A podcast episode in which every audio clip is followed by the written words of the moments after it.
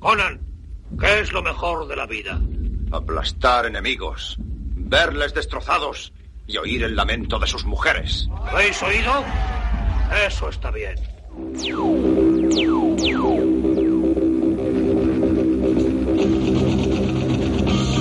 Esta noche, en Cine Millonario, Conan el Bárbaro.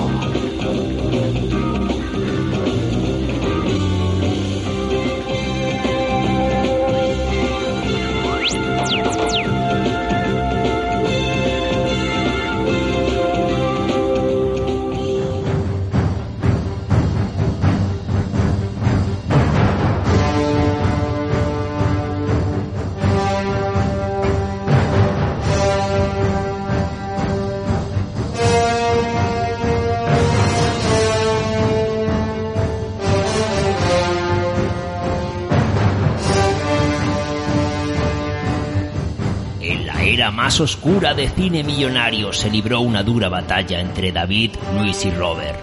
El ganador elegiría la siguiente película de Arnold Schwarzenegger. Fue entonces cuando apareció una valiente amazona que trajo la paz y eligió la película que a ella le dio la gana. Conan el Bárbaro. He aquí su relato.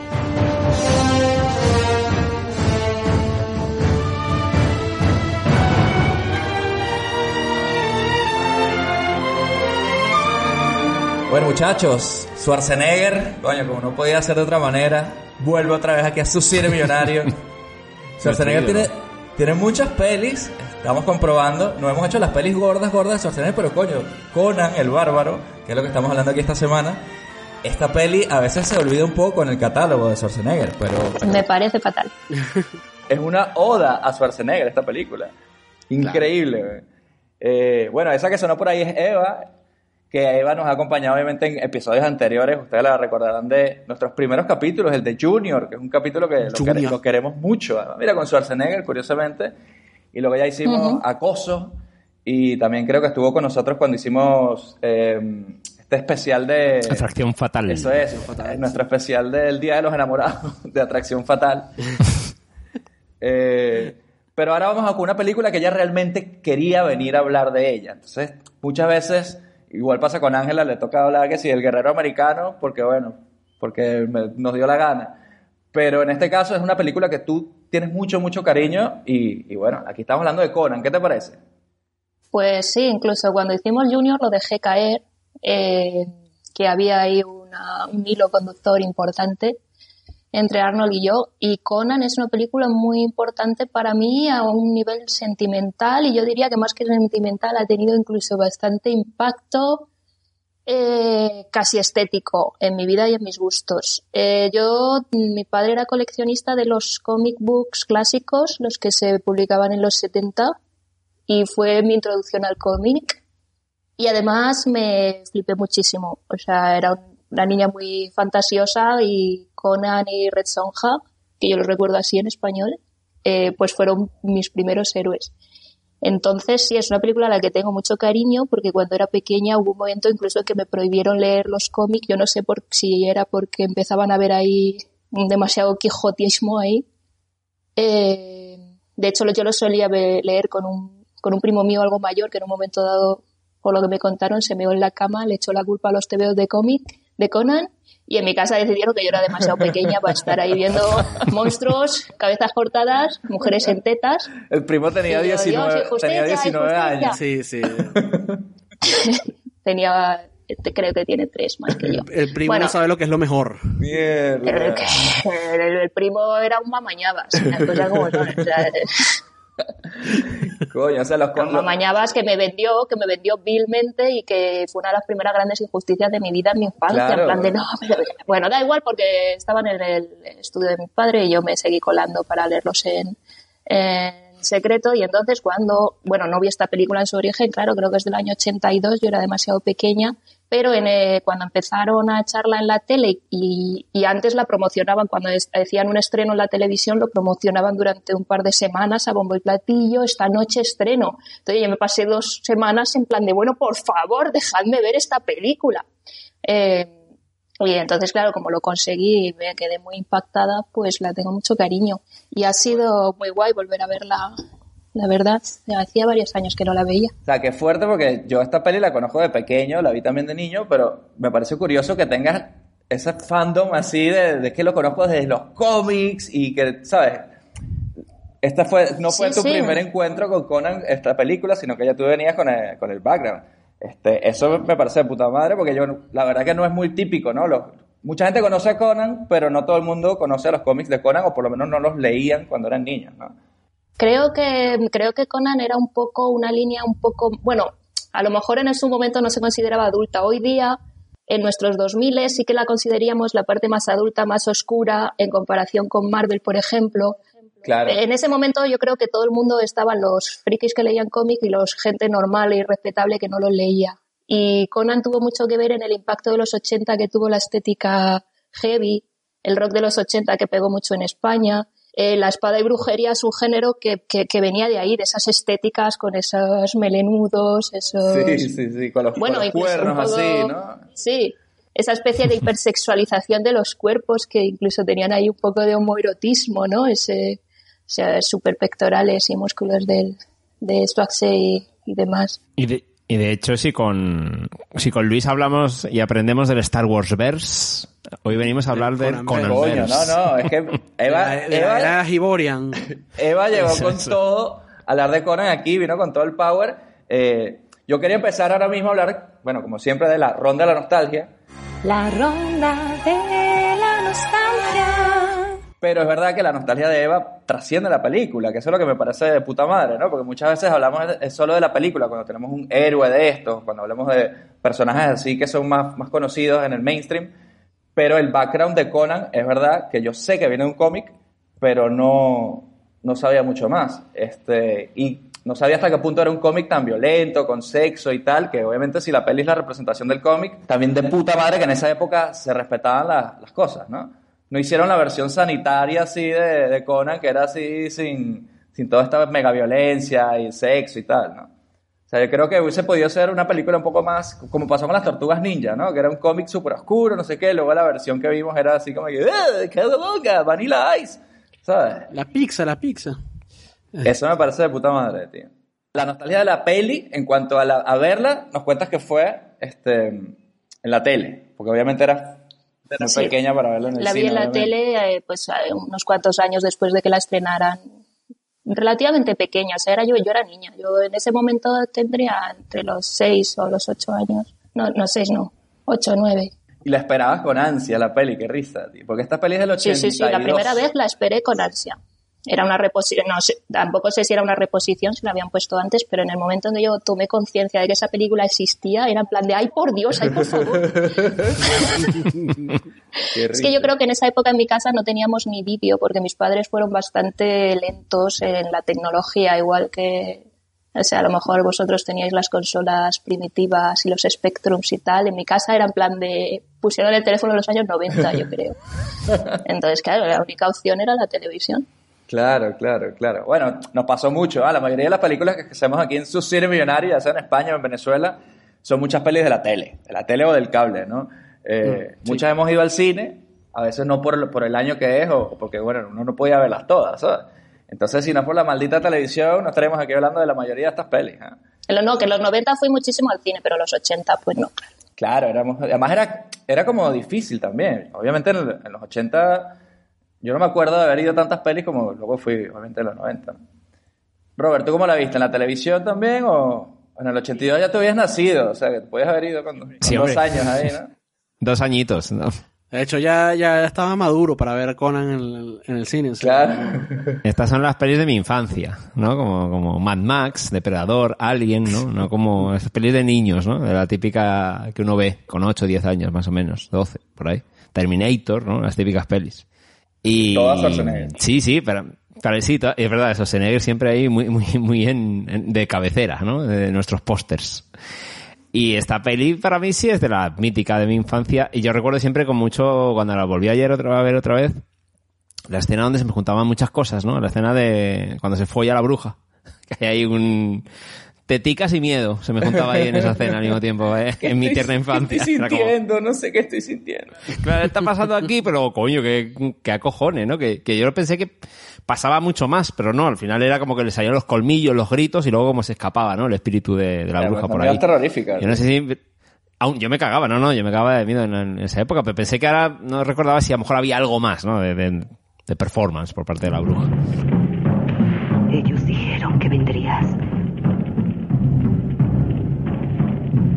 Vendrías del norte, un hombre de gran fuerza. A conquistar. Un hombre que algún día será rey por su propia mano. Que destrozará las serpientes de la tierra. ¿Qué? ¿Dijiste serpientes?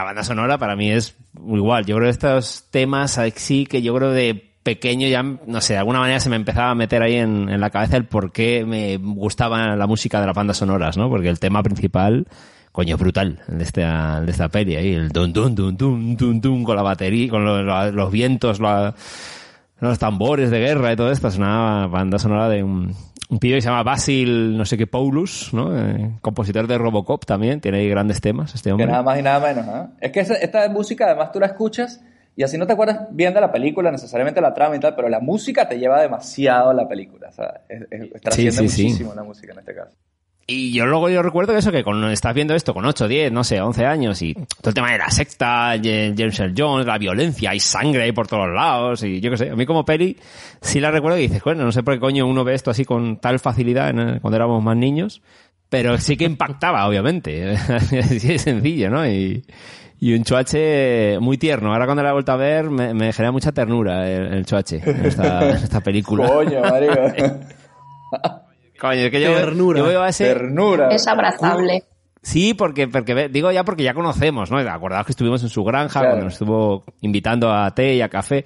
Y ya ves este hombre que tenía 33 años, que venía a ser culturista, todos esos mundos, y cómo intentaba, ¿no? Eh, labrarse su futuro de, de actor. Y ese rollo de lo intenta pero le cuesta, pero al mismo tiempo lo, lo consigue. O sea, ese- esa parte del behind the scenes, ¿no? Que, que uno... Y por ahí que me viene la ternura en ese sentido, pero... Pero nada, nada, pero un, un gran, un gran revisionado que, que- que hemos visto y nada, muy divertida. Por una peli de aventuras en toda regla, básicamente. Sí, es una peli épica. No es tanto- tiene darks, pero es de aventuras, al fin y al cabo. Al final la peli es súper épica. pero aventuras. Sí, sí. Y tiene muchas cosillas, ya no solo la parte de origen, o, lo- lo- o sea, tiene robar, infiltración, hay como muchas cositas, ¿no? Ahí de- me follo por aquí, me follo por allá. Ya, cosas, ya, ¿no? Hay de, hay de todo, hay de todo. Bueno, tiene un romance muy bonito. Hay tiene un un romance, romance, muy bonito, ¿eh? muy intenso. Sí, Y muy a cara perro. Con Valeria, una buena MVP, o sea, hay, hay de todo, hay de todo. Sí, sí, sí, sin duda que la peli es, es eso, es épica, ¿no? Dura que dos horas y pico, ¿no? Eh, Sí, Sí. dos horas diez. Y tiene un villano muy carismático también. sí, También, sí, sí, sí, James sí. Earl Jones, hablaremos sí. de James Earl Jones aquí como el villano, pero no sin antes que Luis nos cuente cómo vio Conan el Bárbaro por primera vez debajo de las sábanas, así me lo imagino. También. Bueno, este, la primera vez que la intenté ver, eh, no lo logré. No, lo- no, no lo logré, me dio miedo y no, y después no la volví a ver hasta ayer. O sea, hasta- hasta- No, ¿sí? yo no había visto No esta película. Sí, sí, sí. ¿No? No, ¿Y qué no. tal? ¿Has, has superado el trauma? Hostia, qué grande. Sí, Casi eh, terapéutico. Qué jodido, ah, pero esta película Sí, es o sea, bueno, a- a- no, no la volví a ver porque no, al final no se conseguía o, o yo qué sé, pero, pero la- viéndola ahora me di cuenta que no, que efectivamente había visto algunos retazos, pero no, nunca la había visto completa así de, de principio a fin. Eh, Ay, qué bueno.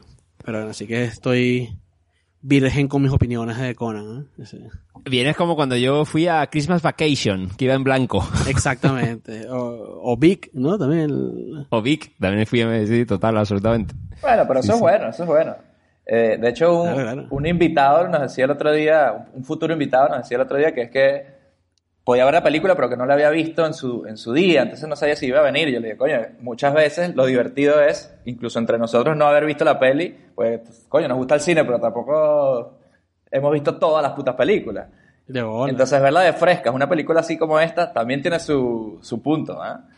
Sí, porque hay un cambio también temporal de, de, de, de narrativa o de atacar ciertas cosas que hoy en Claro. día... yo- bueno, no sé hoy en día qué es lo más parecido a este tono. Juego de Tronos, yo creo, es lo único en ese sentido en algunas partes que, que de- del estilo de, de- de escenas, de narrativa, de... de Pero, este mundo es aún más inhóspito para mí, el de Conan, ¿no? Sí, sí. Y Sí. todo se siente como más pulpi, así de más... Sí, sí, sí. Todo se siente, como decía Eva, como un póster así de metal de los 80, así, ¿sabes? Exacto. Ahí, De Manowar. De esos así, Porque ¿no? tiene, tiene referencias, claro, este mundo tiene una referencia medieval, pero es incluso una especie de un medievo muy primigenio. Es, es, es casi una mezcla de Edad Media con hombres de las cavernas. Sí, sí, sí. Eso la aleja a lo Sí. mejor un poco de las sagas fantásticas que se han hecho más populares ahora en nuestra época.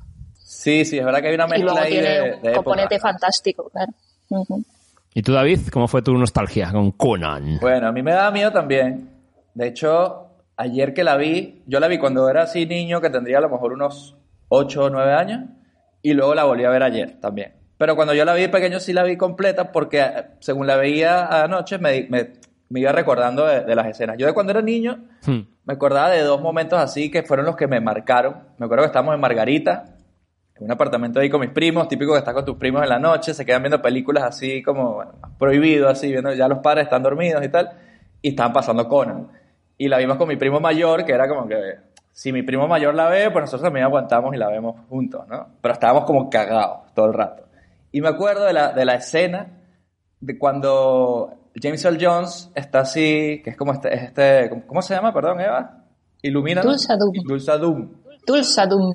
está hablando con Conan y le dice, el verdadero poder es hacer esto y tal. Y hay una de las tipas que está así un risco, le dice, ven aquí, niña. Sí. Y le tira, ¡ah! Se tira así y se suicida por él, ¿no? Se sacrifica por él. Sí. Esa mierda me acordó, me, me ha acompañado toda mi vida, esa puta escena, esa puta imagen, tío. Siempre la recordaba, sabía que era de Conan, pero no recordaba mucho más que, coño, qué fuerte esa mierda. Yo, ¿sabes? Siempre lo pensé como, wow, qué momentazo, wow. qué, qué, qué power, ¿eh? Que una puta persona, porque alguien lo diga así, ah, ven aquí, ah, se suicida por, porque lo pedí. Y luego también me acordaba la escena que estaba Conan con su compañero, recuérdamelo otra vez, Eva, el, el, el mongol. Ah, bueno, es que ese personaje no, No recuerdo ahora el nombre porque no es un... eh, Conan nunca tuvo un... Un sidekick ¿Cómo lo llamáis ahí, en ¿no? América? Un side, eh, Eso era para, colegi. para la, eh, solo para la peli, ¿no? Sí, no, es un personaje muy solitario y aunque tiene muchos arcos argumentales y se va, va tiene aliados, eh, coleguillas, en- pero no tiene una persona, no tiene un Robin Ah, vale, pues esto a su lado siempre. Esto era como el Robin.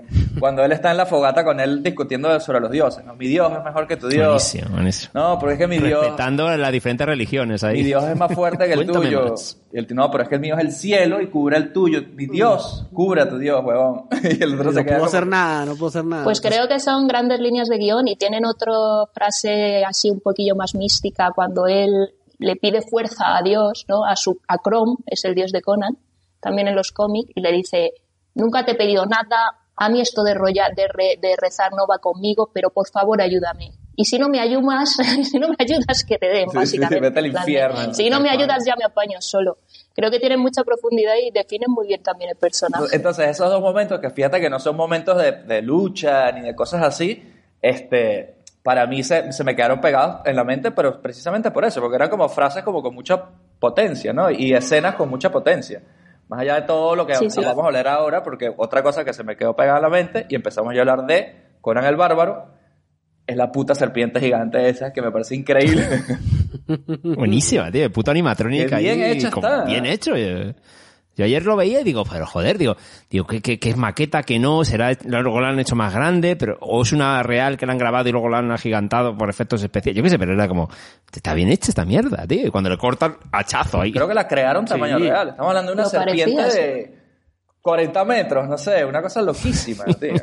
Me parece increíble, tío.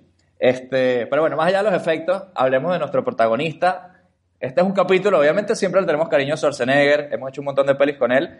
Entonces vamos a hablar de Schwarzenegger, pero también hablemos del personaje de Conan, porque el personaje de Conan, yo lo recordaba como, ah, el héroe Conan, y tú ves la película Y brevemente podemos decir que, bueno, básicamente él es un niño que matan a sus padres, este, este rey maligno, terrateniente, eh, se lo llevan como esclavo, el tipo se vuelve papiadísimo por darle vueltas a un molino, 20 años te dan el cuerpo de Schwarzenegger, ¿eh? dándole vuelta a un molino. En una, en una de las míticas, yo creo, no sé qué opináis, eh, elisis temporales de la historia del cine a la altura de la de 2001. Como el, Pues sí, está muy bien. como el niño Esos se convierte... cuádriceps que van aumentando, Sí, van aumentando los cuádriceps según pasa el año y la masa muscular. Total, ¿eh? O sea, ves ves cómo se dan las piernas van haciendo gluc, gluc, gluc. Y el paso del tiempo nos regala a Conan, a este Schwarzenegger, en su versión más papiada en la historia del cine. Estamos Sí, hablando de sí, eso con- antes de cuando, grabar. lo, cuando lo normal desde un punto de vista fisiológico es que se hubiese quedado para el arrastre en tres años, o sea, fuese un residuo humano. Pues yo creo que por la noche le Totalmente. daban ahí frijoles así, Claro, obligado, ¿no? Exactamente. Le daban batidos de proteínas y hacía otro tipo de ejercicio para compensarlo por muscular. El cuerpo de Schwarzenegger, obviamente, en su mejor momento venía a ser Mr. Olympia como cinco veces, eh, Mr. Sí. Universo, todas estas competencias. O sea que aquí, que él tenía 33, estamos hablando del Schwarzenegger más papiado, para que me entiendan, de que hemos tratado en su cine millonario. Es jodido, ¿eh? Pero más papiado que en Comando, inclusive. Sí, sí, sí. En esos brazos parecía cada uno una pata de jamón serrano. Sin Yo no conocía la palabra, pero es como, como no, no necesitáis explicármela. O sea, has dicho papiado y lo he entendido todo perfectamente. Papiado viene como de, de que te dan muchas papas o patatas para comer, entonces por eso tienes mucha- muchos kilos. O viene de que la papa se llama los músculos. Yo todavía no lo tengo claro, ¿eh? Pero dejémoslo en 100 Pero papiado. oye, una, cosa, en la historia, cuando viene el Tursadum y mata a la, a la madre suya, que de Goya, también una imagen ahí que también queda ahí en, en la retina, eh, realmente ellos vienen, los de la secta, bueno, ahí no sé si eran secta o no, pero ya venían estos hijoputas, matan a todo el pueblo, todo este rollo, y luego a él le venden de- a, a un pelirrojo, ¿no? O sea, pero no, no tiene nada que ver, cuando se va al molino a dar vueltas y todo esto, no tiene que ver nada con la secta, ¿no? Como No, se lo no, venden a, él, a él se lo venden como esclavo, se volvió papiadísimo hasta que alguien dijo, ya va, este tipo está demasiado papiado en ese molino, este me lo llevo yo de, gladiador. Exacto, me lo Claro. Y luego lo meten de gladiador. le sacó, le sacó crías. Le sacó crías. Exacto. Claro, le- claro, qué bola. Esa parte, hablemos de esa escena, porque él se lo llevan de gladiador para que mate gente, ven que es increíble el, el gladiador, luchador, y lo tienen en una jaula así y le, y le meten mujeres así para que se las coja. Y como dice Luis, para que saque crías. Era para eso. Yo, no- yo pensaba que era, Era como... para eso. El narrador lo dice. ¿Sí era para el, narra- eso? el narrador lo dice. Podría ser. Ah, lo dicen. Qué el bueno. narrador lo dice. Dice como que eh, le- le- vamos a estarle... They have to breed him. Una vaina así dice el, dice el narrador. Ah, yo pensaba que era la coña de como un premio. como un- yo pensaba que era un premio también, pero claro, un- como si fuese un caballo de carreras así... Claro, claro. Un, pura sangre. O sea, es, es- es- eso es una práctica que existió en, el- en las plantaciones de Estados Unidos y del, del Caribe. Se, se hacía con, con los tíos que estaban físicamente más potentes. Sí, eso lo, lo trajimos a colación en el capítulo de eh, Jamaica bajo cero, elegidos para el triunfo, acordaros, Sí, en el sí, momento sí, de- Robert se puso ahí a la de mandingos en, en medio de un episodio de, de- de Espíritu Olímpico, yo no entiendo por qué, pero bueno. Bueno, era Jamaica, cosas que pasaron. Sí, es verdad, la historia es la historia y no se puede negar. Hablando de historia, en esta película, en- o sea, porque yo intentaba entender en- como que si era mitología nórdica o si era hace miles de años. Parece que Oliver Stone, que escribió el guion, lo quería ambientar como en post-apocalipsis, como si esto fuese miles de años en Sí. el futuro, pero luego Como un Mad Max. Luego reescribieron el guion y lo volvieron a ambientar en el- miles de años en el pasado, pero como decíamos antes, ¿esto está emplazado en algún tipo de mitología concreta o es simplemente un mashup ahí de varias cosas? Bueno, ah, la verdad es que, mm, bueno, el, escritor original de los libros, que era un escritor de Pulp Fiction eh, americano, eh, lo, creó un pequeño universo, bueno, el universo era amplio, lo que pasa es que luego lo desarrollaron otras personas después de su muerte, pero era muy similar al Señor de los Anillos. O sea, no es una realidad, no es nuestro universo. Es un universo mm, en la que hay varios países y los países eh, se parecen a cierto, pues uno se parece mucho a África, otro se parece a Rusia, otro sería la Inglaterra medieval y él y él es un poco el norte, ¿no? Él viene de Cimeria y son así más salvajes, más cachas Que de hecho se ve, ¿no? Cuando matan a su familia, se ve que ellos están en un sitio que es como más de bosque, así, como un sitio más Sí, eh, es frío. Él siempre ha sido, eh, él es un hombre que viene del norte, es un norteño, es un, pues un escandinavo o algo así. Vasco, un eh. Sí. Eh, Red Sonja, por ejemplo, Red Sonja, por ejemplo, que dice, no, soy Ircania y tal, que el personaje este que meten de coleguilla dice que es de que es Ircanio, pues sería una especie como de la Rusia de las estepas, los mongoles y tal. Claro, hay, hay mongoles en esta película. Sí, hecho, hay ¿no? mucha mezcla de, de, mm, cosas que nos recuerdan a la realidad en el mundo antiguo, mezcladas por ahí para... Que no necesariamente bueno, son sí. contemporáneos, pero como que estéticamente pegan bien. Entonces por eso se, se utilizan aquí. Cuando tú ves un personaje que, bueno, parece un mongol, pero lo ves a Conan, que parece más como un cavernícola nórdico, una cosa de esta con los, Ujú. con los cuernos y tal, pero estéticamente En como algún que momento pega. habla de. Sí, en algún momento habla de Valhalla. El- el- Habla de Valhalla, efectivamente. Habla de Valhalla, sí. Creo, yo creo que eso es una licencia de la película, de, pero bueno. Yo creo que aquí, bueno, sí, es como confu- confusión religiosa aquí la gente. No sabe muy bien de qué estamos hablando. Porque ellos son bárbaros y también, oh, yo le rezo a este pedazo de arena. ¿Por qué? Bueno, porque me dijeron que sí. Eso es lo bueno, ¿no? Esa inocencia que tienen ellos mismos con, con la cultura, ¿no? Y en la oscuridad del caos, engañaron a Krom y le arrebataron el enigma del acero. Krom se irritó y la tierra tembló. El fuego y el viento derribaron a aquellos gigantes y arrojaron sus cuerpos a las aguas. Pero en su ira, los dioses olvidaron el secreto del acero y lo dejaron en el campo de batalla. Nosotros lo encontramos. Solo somos hombres. Ni dioses, ni gigantes. Solo hombres. Y el secreto del acero siempre ha llevado consigo un misterio. Tienes que comprender su valía, Conan. Tienes que aprender su disciplina. Porque en nadie, en nadie de este mundo puedes confiar.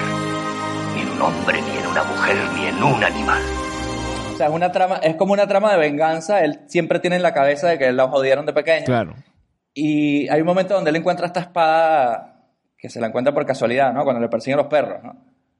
Hmm. Y esa espada le da En la- como... en una tumba. Es como la- lo que le da la misión, ¿no? Eso me da pie un momento aquí al momento turbio de la semana, ¿no? Coño. Eh, o- Momento turbio. Adelante. ¿Cuál es? turbio, que, que esta película, en esa escena, tú sabes que le da el- uno de ellos, en- no sé si es en esa o en una anterior, alguien le da una patada a un perro. Y bueno, y luego Conan le da un vergazo a, a un camello.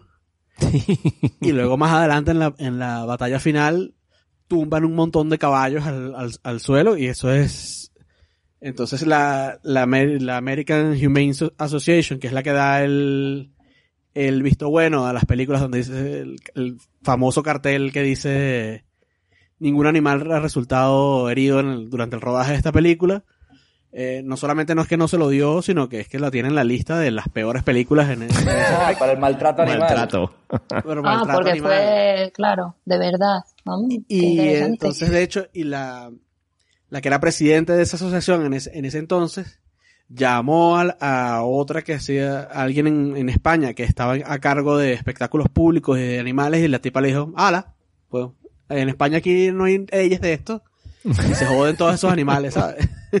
Claro, claro, Como porque esta película se grabó en España. Recordemos que esta película se grabó Sí. íntegramente en España. Con Íntegramente. equipo sí, sí. técnico también español, me imagino por un tema de paisajes y de presupuesto en su momento. Eh, Sí, pues se grabó en, en Cuenca, en Almería, en Segovia. O sea, tiraron bastante. estudios eran en Madrid. ¿no? zonas. Los estudios me parece que eran en Madrid. Lo- Todas las escenas que eran en estudio eran en las afueras de Madrid, me parece. le- a ver. Sí, sí, toda la construcción de las ciudades, sí, de los interiores y todo Porque, eso. en, Sí, sí. porque en España permitían el maltrato animal. Dar coñazos. Pues a esa fue la animales. razón. Esa fue El la momento- razón. El momento puñetazo a camello. Mira, me descojoné vivo, tío. Me descojoné vivo. Me reí demasiado. Eh, En el final de los 70 en España teníamos otros problemas que no estábamos para ocuparnos de los animales todavía. No, Sí, eso sí, eso sí. teníamos otras cosas que Saliendo de la arreglar. dictadura ahí y de repente Conan viene a, a España. A golpear camellos. Pero tú crees que cuando Conan le da el coñazo al camello, ese fue de verdad, entonces. Es lo que estás diciendo. Eso, eso parece. El coñazo fue Sí, de sí, verdad. sí, sí. dio Hombre. Yo me imagino que lo que no fue verdad es el, el efecto de sonido que le metieron. Porque Sí, suena como... Suena como... Y esa escena no, no esa secuencia de escenas que me reí mucho, tío, porque era como la versión adulta de Frodo y Sam liando a la parda por, por, por ahí sueltos. Pero que Ahí, estaban en- juntos estaban corriendo, super bromas, borrachos, puticas, coñazos a camellos. Se compran pinchitos, se bromas, compran ¿no? pinchitos que Sí, son como estaban como una feria, como una feria de pueblo, ¿no? Conan, ¿qué es lo mejor de la vida?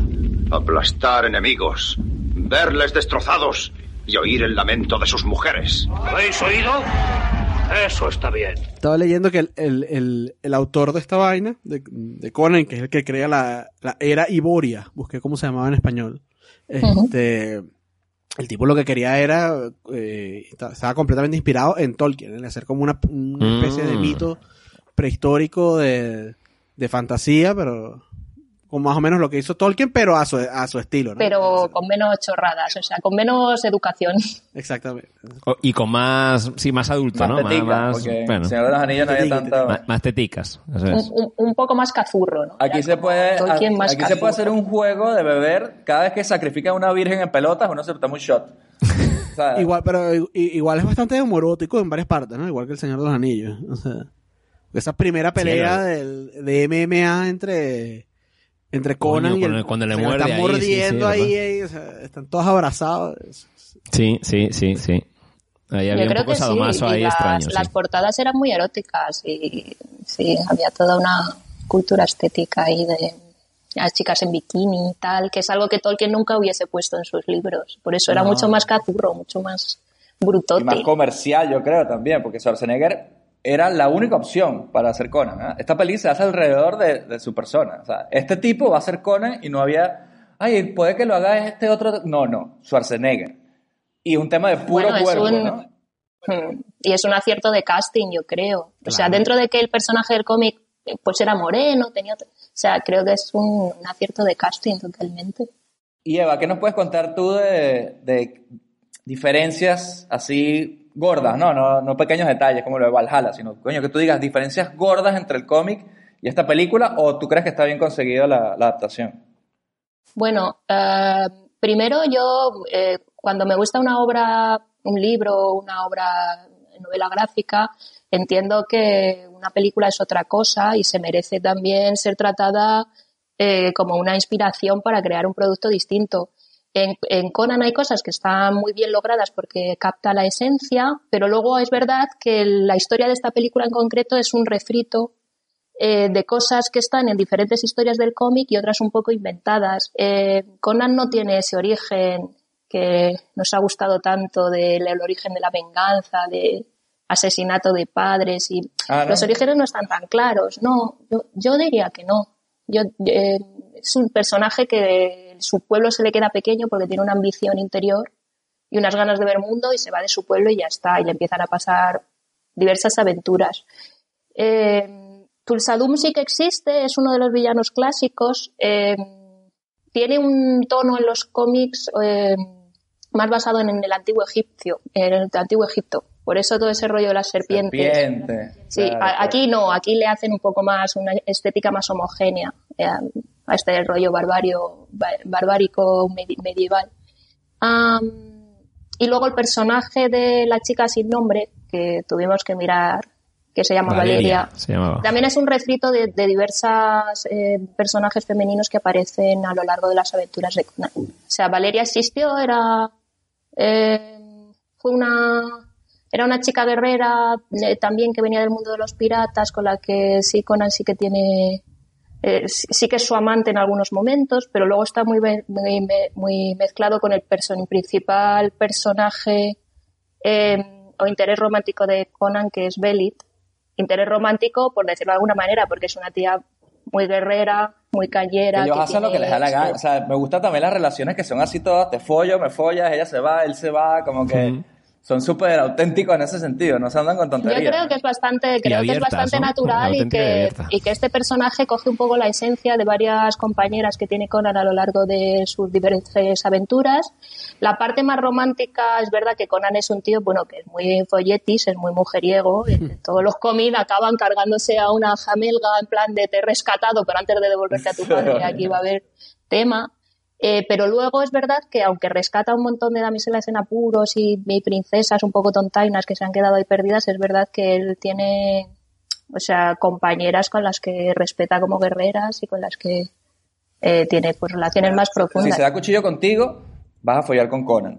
Si no sabes darte cuchillo con Conan, te va a violar directamente. Eso es un poco la, Eso es. la estrategia que tiene él con la, La chica. igualdad viene por darte de hostias con. Conan, Y básicamente. luego está el personaje, el personaje de Red Sonja nunca fue su amante, porque bueno, Red Sonja es una tía que no, no- que renuncia al sexo. Brigitte Nielsen, ¿no? Avatares, Hay una peli, que, ¿no? que fue Bridget Nielsen en su película. Pero ahí Schwarzenegger hace de Conan otra vez o es otro personaje distinto. Era en los otro, créditos ¿no? vi que era otro personaje.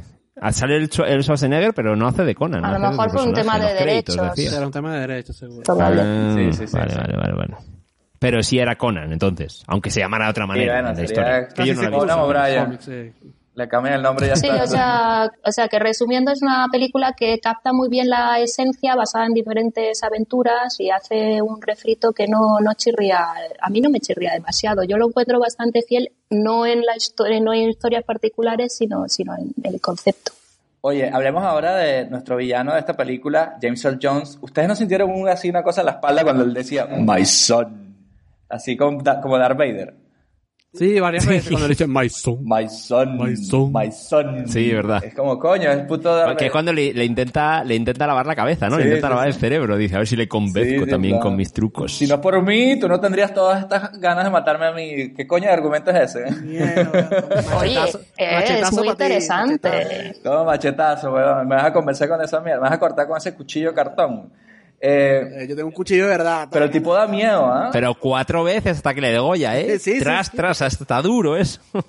bien gore ahí. Hombre, ¿tú has cortado alguna vez una cabeza? No, no, no, no, que, pero que es muy real, muy bien, muy, muy jodido. Oh, bueno, no sé yo seguro que tardó tres días, pero Schwarzenegger uno esperaría que le diera un solo machetazo y le cortara la cabeza, ¿no? Pero es que era solamente un pedazo de espada. A lo mejor si lo hubiese tenido completa, se la corta un solo coñazo. Claro, no está en toda su capacidad. Pero James Earl Jones como villano me parece increíble, porque no solamente... Increíble, pero la peluca, chamo. Ajá. Sí, sí. Es- La peluca me Señor, sacaba, señor. Porque sacaba tiene ese rollo así como de etarra por aquí, pero así todo heavy metal por acá. ¿Qué pasó ahí? Y aplastadísimo ahí de, de, de, de gomina, ¿no? Por aquí. Sí, sí, sí. no, Y lo- y los Sí, secuaces también 80, parecen... Los 80 fueron duros. Los secuaces parecen de Spinal Tap, weón. Lo- lo- Sí. Así Sí, con, el, con la- el, el este así y, y el pelo largo así, parecen unos metaleros, heavy metal. Es que tiene Y todo el, el, sentido el lo que bigote este, el, como el handlebar, ¿sabes? El Sí, bigote el, el bigote así Sí, de sí, sí, sí. Motorhead, de esos grupos así, ¿sabes? Lo que faltaba era que, la, que la- el martillo tuviese cuerdas de guitarra y tocaran también, Sí, sí. ¿sabes? Eh, pero me parece increíble, bueno, esa estética de, de los bárbaros. En este caso, en el villano, yo creo que sale un poco mal parado con el corte de pelo, es verdad. Pero aún así, Luz de Puta consigue imponer y, y acojonar como, como villano. O sea, cuando se le convierte la cara en serpiente, me cagué vivo. Coño, se, se le iba medio maquillando, ¿no? Hay un momento que sí que su, su cara es él, Con ¿no? los ojitos, le hacen los ojitos. Como que se se iba como saliendo, sí. Sí, Cuando sí, se sí. le sale así como hombre lobo, un poco. Eso era una, una máscara, Sí. un muñeco, una mierda así, ¿no? Y luego de puta madre la serpiente con el gorrico, cuando ya está transformada la cabeza. Está de puta madre, tío, hecho. Es que yo pensaba que él iba a ser como un hombre lagarto, así, hombre serpiente, pero luego es una culebra, pero eso. luego es literal una serpiente gigante que se mete por un hueco para escaparse, ¿no? Eh, Y él también, aparte de villano, lo interesante para mí es ese, esa secta, ¿no? Que, que le rinde, que le rinde homenaje a él siempre, que son como tarados religiosos, ¿no? Así como unos Claro, y como lo razona, a mí me gusta como lo razona él, ¿no? Porque dice, cuando estaba joven, pues buscaba era el acero y darle al acero, pero es que es más fuerte que el acero es la carne, o sea, y el tipo como que entiende una vaina es bien jodida y El acero no es fuerte, muchacho. La carne es más fuerte. Anda, mira. ¿Mm? Allá, en las rocas, esa hermosa muchacha. Ven a mí, muchacha. Ven.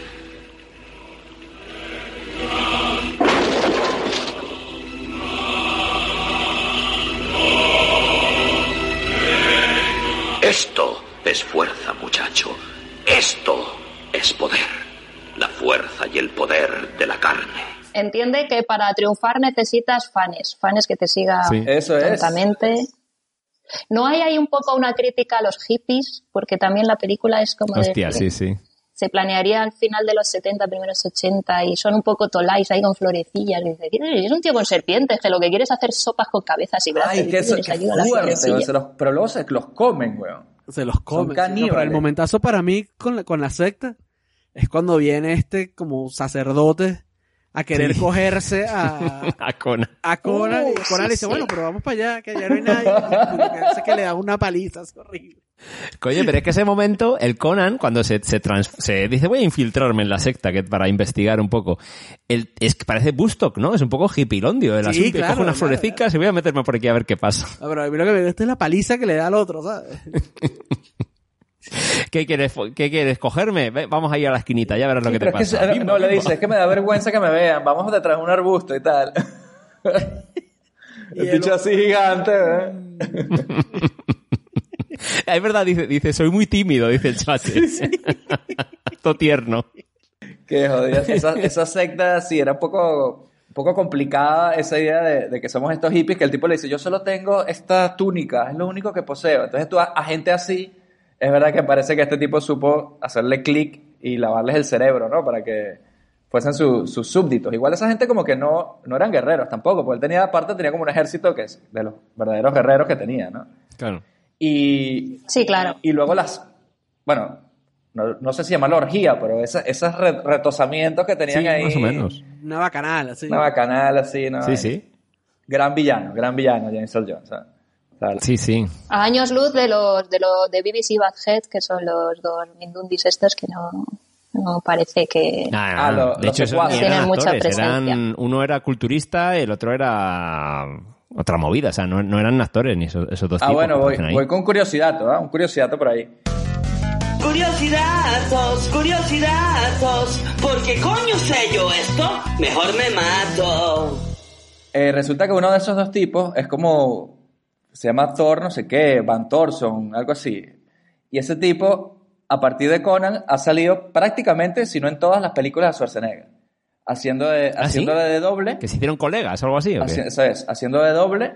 eh, y en este caso, digamos que le dieron este papel porque lo vieron en buen, est- bueno, buen estado físico, estaba, no igual que Schwarzenegger, pero está bien papeado el tipo, si te fijas. Es como el segundo más papeado de la película. Y, y luego, no sé si fue que se hicieron amigos, tal, pero como que hubo una buena relación y este tipo ha salido en todas las películas de, de Arnold. Obviamente sí que es- más adelante se hicieron amigos y como que siempre no falla. Búsquenlo ahí en la IMDB, cada vez que hay una película de Schwarzenegger, ese tipo aparece por algún lado. Qué bueno. Ese tipo, ahora, ahora que dices, conectándolo con Pero el dices el, momento- de- el del martillo, ¿no? O sea, el que no lleva el bigote. El que, sí, el que es más rubio, que está como más papeado. Ese es danés, ese tipo ese. Ese tipo eh, se estrelló contra una cámara con- yendo con, a caballo ahí eh, durante el rodaje y fue todo un peo. sí. Hostia.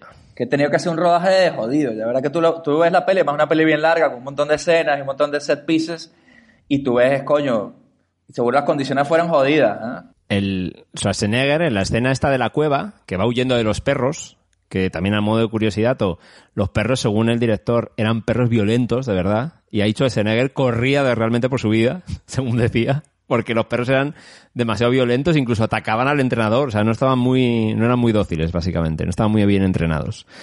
Cuando él se mete en la cueva esta y se cae, que es donde encuentra la espada, que encuentra como una tumba y tal, el tío se lesionó ahí de la espalda al caer. O sea que lo que Se decís, ve, se, ve, un, rodaje se ve un complicado. golpe fuerte. ¿eh? Yo cuando lo vi dije, coño, y luego me enteré que eh, Schwarzenegger hizo todos su- sus stunts. Yo creo que en ese punto no había un cuerpo parecido al de él, me parece, como para que se fuese Sí. el doble.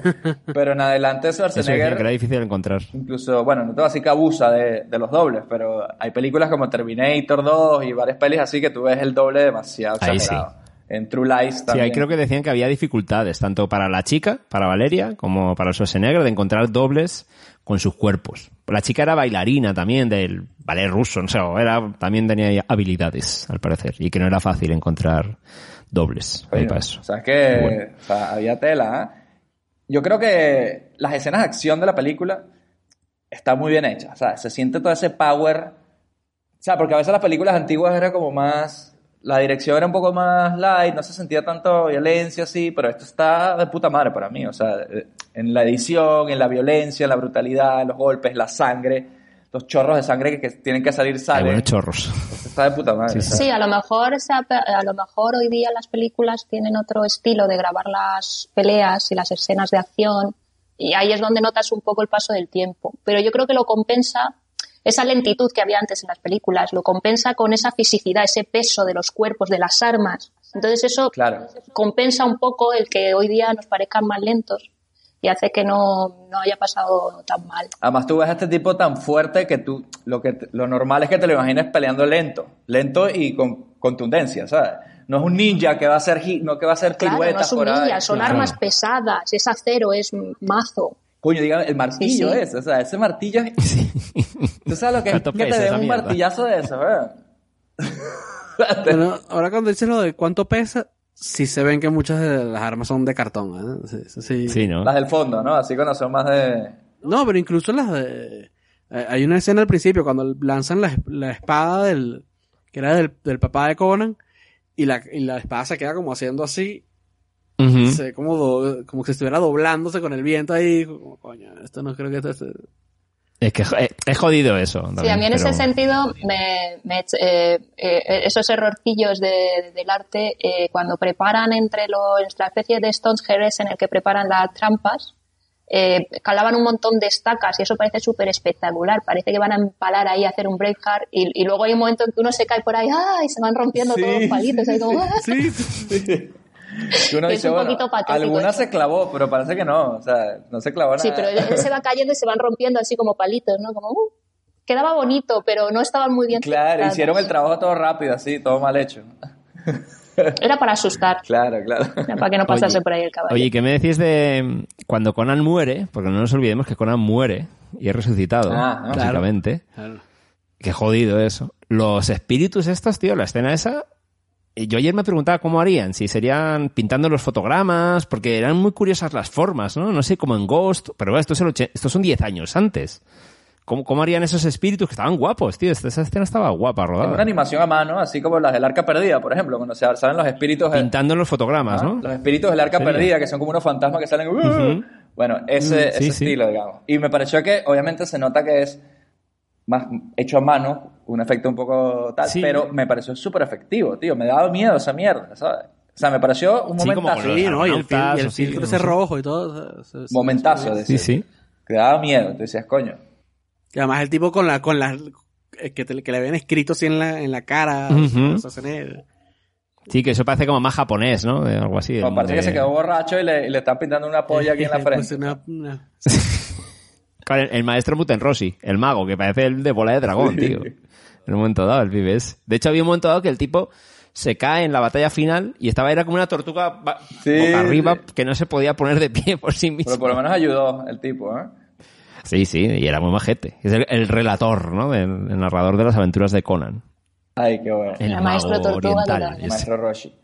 Bueno, muchachos, y porque ya para ir cerrando nuestro episodio de Conan el Bárbaro, nos vamos explicando, contando nuestras escenas favoritas de la película, que como ya venimos hablando, coño, hay un montón. O sea, eso es lo bueno de esta peli, que tiene muchos set pieces, pasan mil- miles de cosas y se pueden rescatar muchas cosas por aquí, ¿no? Entonces empezamos por Eva, nuestra invitada del día de hoy, para que nos diga cuál es tu escena favorita de Conan el Bárbaro y si recomiendas esta película ahora en este año 2021. Bueno, eh, mi escena favorita, voy a, hay muchas, voy a elegir eh, la que deriva un poco del final del romance entre Conan y Valeria, que es eh, cuando en un momento pasional ella le promete que si alguna vez está en peligro ella regresará de entre los muertos para salvarle.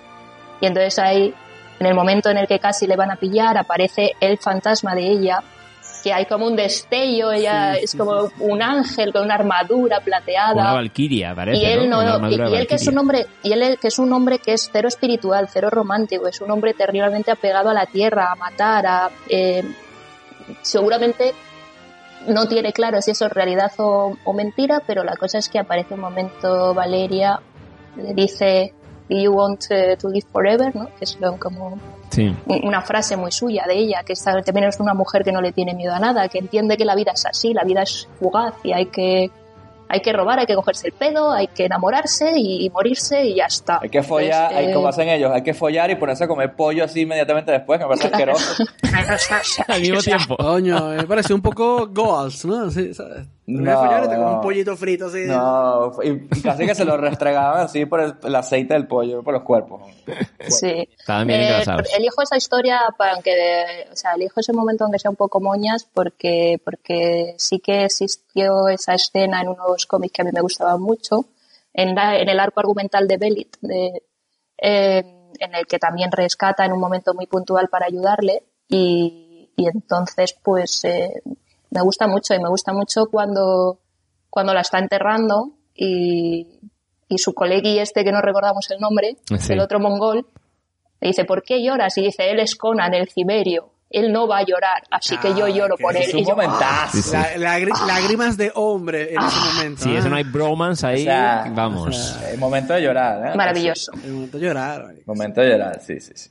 Y sí, claro que la, claro que la recomiendo, porque, joder, es, esto es, es historia del cine y historia del pulp. Y si eres un poco friki y alguna vez te han gustado los cómics, la espada y brujería, eh, la ciencia ficción incluso, eh, es, es un poco el origen del, del siglo XX de un montón de cosas que ahora seguimos disfrutando. Así que si tienes interés por esos muros, mundos, por la espada y la brujería, por el heavy metal de los 80, Claro que sí, coño.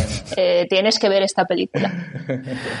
Ay, qué bueno. Bueno, una gran recomendación de Eva, como pueden escuchar ahí, eh, de Conan. Es verdad que hay películas que hay que revisitar y esta es una de ellas, sin duda. Robert, ¿cuál es tu escena favorita de Conan el Bárbaro?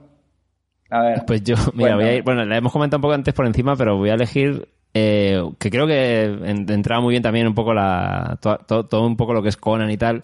Y una de las escenas donde yo creo que Conan habla más, Schwarzenegger habla más, que es justo cuando le reza a Chrome, porque hay un momento que a mí me gusta él como, pues eso, este Schwarzenegger de 33 años ahí eh, rezando la Chrome, oye, y habla un poco de lo que es él, ¿no? De Lo, lo que dice antes de lo, terrenal que es, pero al mismo tiempo dice, mira, estoy jodido, voy a tirarme a, a un poco a ver si me ayuda ese dios divino al que yo supuestamente le, le rindo pleitesía. Y, y el cómo lo- el acting de él, como que de repente dice, joder, o sea, te le crees al pobre ahí diciendo, "Ah, y si no, y si no que te jodan al final, ¿no? Cuando dice esa mierda. Pero al mismo tiempo, a nivel de imagen, había como un montaje en paralelo, que era con los caballos cargando eh, cuando iban a por ellos. Entonces, tiene, entre la parte narrativa del, del personaje y la cinematografía del momento, eh, creo que es una escena que, que está cachonda y que da un poco, re- está representando bien, ¿no? Lo que es al, al personaje de Conan. Y no, lo- luego ya decir que creo que hace, lo- ya que has dicho del, del personaje este, que son- hacen un buen equipo, ¿no? Los tres. Eh, hay un momento que cuando Conan está a punto ya de morirse en el árbol crucificado, después de darle un bocado a un buitre. Maravillosa escena también. eh, que un buitre que era como un buitre disecado de animatronic. Era un animatronic Sí, de sí, disecar, algo así que muy gracioso. Porque digo, coño, yo decía, esa mierda es muy real. Y luego leí por ahí que era un animatronic de un buitre disecado. Pues el pibe este que aparece, el, no sé cómo se llama, bueno, el que no sabe, el, el, el, el mucha- el hombre muchachillo que llora por Conan. Hay como una especie de que sube y baja de una montaña. Y el Conan cree que es una alucinación. Y el Conan este como, ja, ja, ja, ja, y medio riéndose todo mal. Pero luego sí que es él y le rescata. Creo que son un muy buen equipo, los tres. Y la Valeria esa creo que es la MVP. No sé, Valeria es una tía que dices, coño. Oye, le salva la vida al protagonista, Lo o sea- tiene todo claro y le salva la vida. Sin ella Sí, no, sí. no pasa todo lo demás. Y, y, y ese, ese sí, o sea, pero vamos, de rescatar el momento ese cuando Conan le reza a Chrome, creo que es un buen momentazo. Y yo creo que sí que obviamente sí, sí, obviamente es recomendable. O sea, es historia de, también del cine dentro de este estilo de género, ¿no? Yo recordaba ver si se estaban haciendo pelis o no de ese estilo. En ahora, y recuerdo también en esa época, no sé si visteis la de Excalibur, de John Burman, que también tenía este mundo Pero es como de- más cutre todavía, ¿no? pero era jodido, tío, daba muy mal rollo esa peli, a mí me daba muy mal rollo. Sí, era muy sórdida, sí. cuando ya tienen la decadencia de, de todos los reyes del Arturo con la búsqueda del cáliz sagrado, se vuelven todos locos, tío. O una de Paul Verhoeven que se llamaba, en español se llamaba Los Señores del Acero, que era Flesh and Blood, me parece que se llamó, no sé si la llegasteis a ver. No sé cuál es. Sarah Ruger Hauer ahí. Como el rollo turbio, chungo, ochentero, medieval, pero mal, dando mal rollo, tío. Digo, digo, se hace esta mierda. Y como personajes demasiado jodidos, demasiado crudo, ¿no? De lo que sería esas épocas horribles ahí. Y no sé si se hace a día de hoy, ya no se han hecho cosillas así, ¿no? Esa No sé. época horrible de, fa- de fantasía medieval. Agradezcamos que estamos en la época que estamos, coño. No tenemos que andar mordiendo buitres por ahí para, para sobrevivir. No, no, aquí no, nos viene una pandemia y oh, quédate de tu casa, no salgas. Claro, Oh, loco, se acaba el mundo. No, no. Muerde un buitre y luego hablamos. Aunque por andar mordiendo buitres a lo mejor pasó las cosas que pasan. Oh, También. Eh, Luis, También puede ser, sí. ¿cuál es tu escena favorita aquí en Conan? Eh, mi, mi escena favorita, voy a destacar un momento chiquito que me dio mucha risa, primero, que es cuando él está robándose el rubí ese que en forma de huevo. De repente empieza a sudar, huevón, como si, Ah, como si estuviera deshidratándose en ese momento. Y es la gota de sudor lo que, le- lo que hace que se despierte la, la serpiente. Esa vaina me dio demasiada risa. De hecho, Pero mi momento de favorito. hecho tú lo ves, eh, perdona, pero tú lo ves que él está sudando y yo me fijé, decía, coño, qué típico momento de tensión que se está robando y luego veo el sudor y me, y veo, me quedo, es demasiado sudor. Y digo, coño, esto demasiado sudor, para claro. resaltar Tiene la cosas tensión que cutres. está sintiendo, pero no, no era, era para que le cayera la gota. la- Para que le cayera la gota. al- al- Esa era me dio demasiada risa. Y mi momento favorito es cuando ya él mató al- a, a, a Tulsa Doom y se queda solo en las escaleras sentado así como reflexionando en todo lo que ha ocurrido Ajá. durante la película. Esa vaina me, me mató. El, el, el Schwarzenegger reflexionando me mató. Así. Reflexionando. Sentado con su carita y, y había como un montaje de la escalera y se veía Sí, sí, sí. desde, desde lejos y luego desde cerca. Seguro estaba pensando, hoy un buen cerdo asado de eso. Donde hay un pollito que comer. No, ah. coño, estaba pensando cómo destruir el templo, luego eso es lo que hace cuando se levanta. O sea, no, no, el resto se... pero, eh, pero sí, sí la recomiendo, eh, peliculón, o sea, a veces se me hizo, en, en, en- en momentos se me hizo lento y otras veces se me hizo un pelín que tenía como esto producción en plan Monty Python y el Santo Grial. o sea. Tenía como, cuando encuentra al, al, al compañero que lo encuentra ahí arrastrado, eh, encadenado y, Ah, sí. y le dice, ¿quién necesito comer? comer. Y el otro dice, bueno, ¿y quién te dice que vas a comer ahora? Claro, sí, sí. Es que Feliz. tenía una mezcla de géneros y, y para mí yo le veía puntos de un comedia, entre comillas, integrado en, en, en ese Sí, sí, mundo. sí, tal cual. Pero sí, claro, peliculón y Schwarzenegger así en su mejor momento. O sea, solo si quieres, si quieres ver la papa de Schwarzenegger en su máximo esplendor, esta es la película para ti. Correcto, correcto. Bueno, yo por mi parte, mi escena favorita. mm, Bueno, quiero destacar más, más que todo momentos así de violencia, que de verdad que esta película los consigue, lo- cuando los consigue bien, lo consigue muy bien. Y son, así en el ranking, ¿no? Eh, la, la del buitre, o sea, ese momento, ¿quién se va a esperar esa mierda? O sea, típica imagen de estoy crucificado, los buitres me van a comer porque son carroñeros, viene uno y, y me empieza a picar un poco, ¡ay! lo Esperas que lo pique, sí. lo muerdo yo a él, eso no te lo esperas jamás. Es una, una maravilla. Sí, que se vea explícito, ¿no? Cuando le está picando ahí el buitre. Es una imagen muy potente y fue, sí, fue portada de un comic book de, de una aventura concreta. Sí, clavos rojos. Es una maravilla y, el- y- y te dice todo lo que tienes que saber de Conan, ¿no? Ese tipo, no hay manera de joderlo, ¿sabes? Eh, eso me gusta mucho. Luego me gusta también, creo que hemos hablado también, el momento cortarle la cabeza al malo, pero... O sea, sobre todo por el... No tanto el, el acto de cortar la cabeza, que bueno, es increíble, sino la reacción de la gente de abajo, que es como que es mi rey de toda la vida, le, le- ¿sabes? le rindo pleitesía, no sé qué, y verlo en vivo, cómo le cortan la cabeza y te la tiran así, toma, este es tu rey, huevón. Eso me pareció increíble por el shock que han debido de sentir los, los tipos de abajo, los hippies, ¿no? Ojo, y en, en directo, la toma de tiro a la cabeza y la cabeza va borran- va cayendo escalones a escalones. A ver cuántas tomas hubo que hacer porque baja bastante Sí, bien los escalones. sí. La, la jodida cabeza. Seguro tenía como 10 cabezas ahí alineadas para ir lanzándolas, ¿sabes?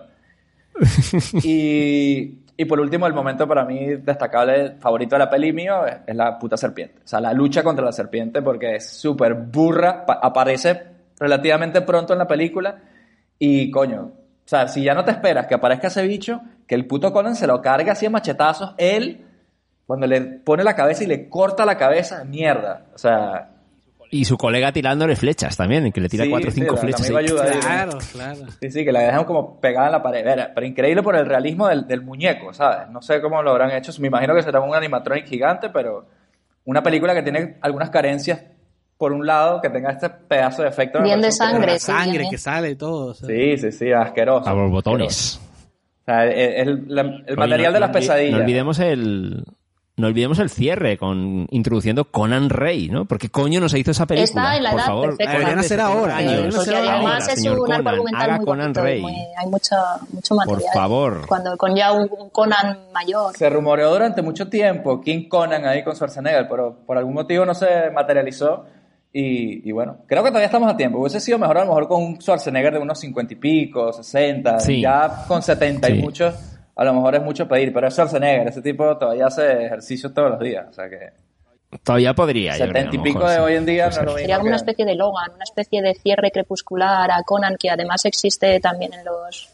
la- hay una novela gráfica que es el, eh, Conan en un momento dado consigue ser rey, eh, se le, le quita el trono a un usurpador y, y bueno, y tiene unos años de... ya se casa, tiene hijos, ¿no? Crea una dinastía. Y hay un momento dado en que está hasta la polla, ya se ve viejo, ya ve que eso tira sin él y decide emprender una última aventura que es casi un suicidio en el que él no quiere no quiere perecer como un mierdas eh, quiere seguir luchando y sería una especie de Logan una especie de fin sí sí sí eso existe y, Qué bueno. y, y suena muy bien Esa mierda suena para muy eso bien. Quizás no para Conan Rey donde todavía tiene vigor sino para la decrepitud y asumir el fin de fin de su reinado y, asumir su decadencia Coño, Arnold, tú, yo sé que tú nos escuchas. O sea, luego yo te, te, te pego un toque y, y vamos a ver por qué coño no hiciste King Conan. Vamos a hacerla. coño. Hacemos Claro, ahora. por favor. Nos vamos para Almería otra vez. Por favor. Y la hacemos ahí. Eso es. Y bueno, nada, solo nos queda despedirnos de Eva por acompañarnos y darnos de verdad una lección de Conan. ¿ah? O sea, de verdad que hemos aprendido mucho y, y dan ganas de, de explorar ese mundillo de los cómics y de... Sí, y- películas ahora los... Sí, bueno, nada, muchas gracias a vosotros. Os espero que sigáis teniendo muchos éxitos en su cine millonario. Ha sido muy divertido. Ah, muy bien, qué bueno. Bueno, gracias a gente como Eva, que fue OG, invitada al Cine Millonario, estamos aquí. Así que nada, como siempre decimos, cuídate mucho y pórtate bien, que tienes ahí a Robert ahí bien fastidioso. chao, chao. Te has topado con el contestador de su cine millonario. Ahora mismo ni David, ni Robert, ni Luis te podemos atender. Si tienes alguna sugerencia y quieres que hagamos una película de tu infancia, mándanos un mail a cinemillonariopodcast.gmail.com También síguenos en nuestras redes sociales. Estamos como Cine Millonario Podcast en Twitter, Facebook, Instagram y YouTube. Tenemos un capítulo nuevo cada viernes en donde sea que escuches tus podcasts favoritos. Recuerda también que darnos 5 estrellas en Apple Podcast nos acerca cada vez más al dominio mundial. También puedes apoyarnos en Patreon para que tengamos con qué alquilar las películas en el videoclub. Deja tu mensaje después del tono. Y bueno, Robert, ¿qué tienes ahí después de ver esta peli un poco bárbara? ¿Tienes algo así un poquito más relajado? ¿O tienes algo así...? Pues vamos, vamos a trasladarnos a. Vamos a pasar a, a nuestra época actual, ¿no? Un poco sería, bueno, ya de- del pasado cimerio, vamos, de las edades oscuras del acero. Vamos a ir un poco más adelante y, y algo más loquito, más relajado. Un, un- no sé, un tipo ahí, un John Travolta que secuestra unas bombas nucleares. Face Off No sé ya si le puede ser hicimos, ¿no? relajado o no. Ah, no, es otra... Ah, Una que se llama Broken Arrow, alerta nuclear. ¿Puede ser que se coño. llamara? Código Flecha Rota. Coño. Código flecha Código rota. flecha rota. Coño, estamos hablando de John Travolta y Christian Slater, ¿no? En Eso es. una peli de noventosa de pánico nuclear así interesante, ¿no? Y John Travolta todo loquito ahí por la cienciología y, y- y dándonos su mejor performance de tarado eh, esperando destruir el mundo Qué algo así. horror, tío. Sí, sí, ¿verdad? Peli de John Woo, eh, aquí en su cine millonario, después de Face Off, a lo mejor esta es buena, mentira. Pero igual la película tiene un lugar especial en nuestro corazón y tenemos un invitado muy especial que tiene que ver con la película, vamos adelantando. Pero bueno, eso será la semana que viene aquí en su cine millonario. Mientras tanto, recuerden lo de siempre, lávense las manos, beban sus tres litritos de agua al día y No, no, no. Revienten los cráneos de sus enemigos y escuchen las lamentaciones de sus mujeres. Claro. como decía, como decía Conan ahí, lo mejor eso, de la vida. eso es lo que es lo mejor. eso es lo único bueno de la vida.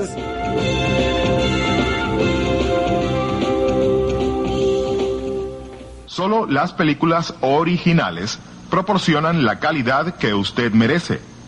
No se deje engañar. Dígale no a la piratería.